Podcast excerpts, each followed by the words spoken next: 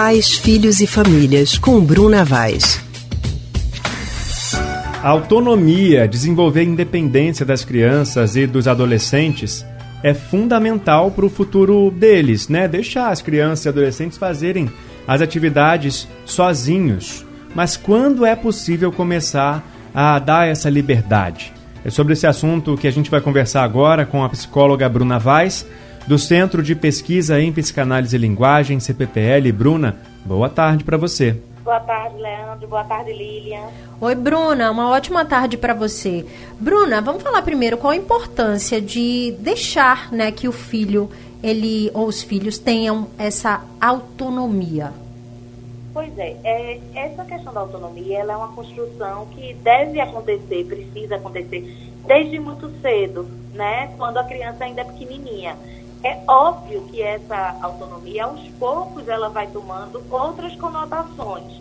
Por exemplo, uma, uma criança de 4 anos não pode ter a mesma autonomia que uma de 13, e um adolescente de 13.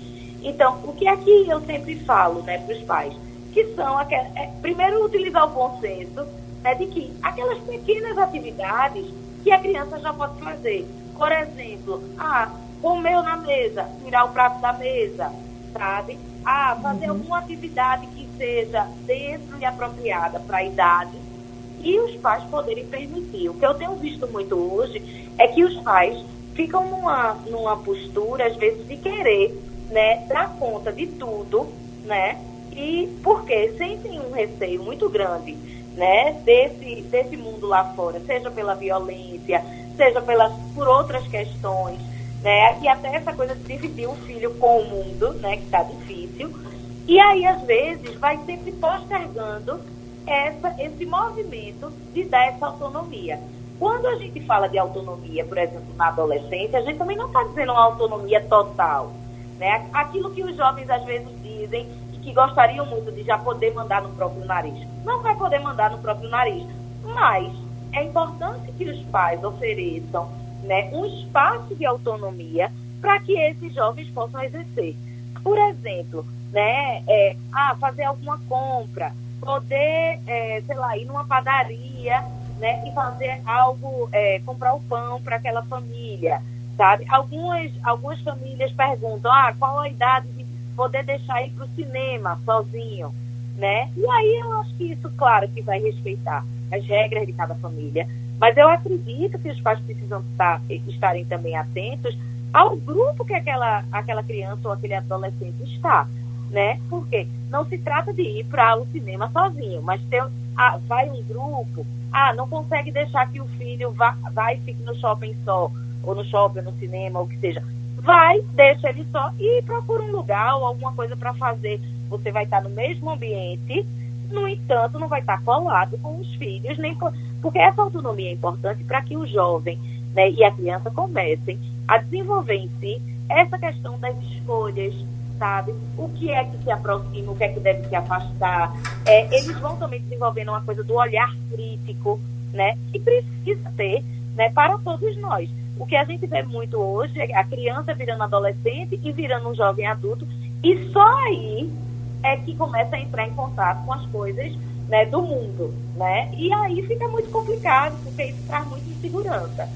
E essa insegurança pode até incapacitar as pessoas de realizarem algumas atividades, Bruna? Sem dúvida.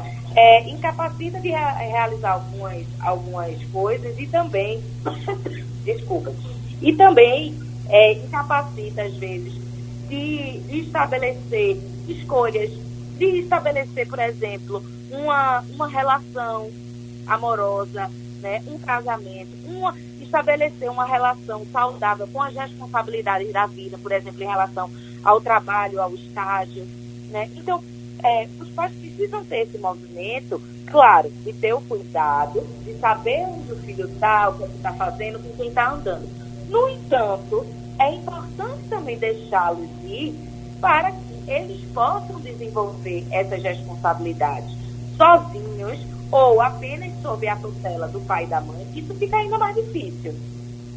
Ô Bruna, essa, essa superproteção dos pais, então, é, ela acaba de certa forma prejudicando é, o desenvolvimento da criança. do adolescente, então?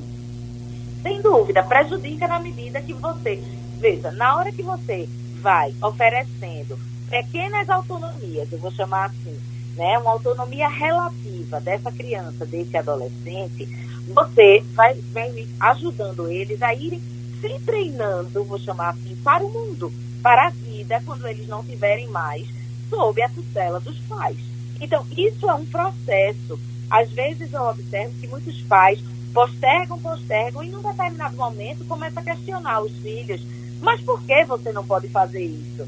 Né? Porque talvez passou tanto tempo, né, sob o olhar desses pais ou até sob a ação desses pais, que aí realmente o jovem adulto não consegue fazer coisas para si mesmo.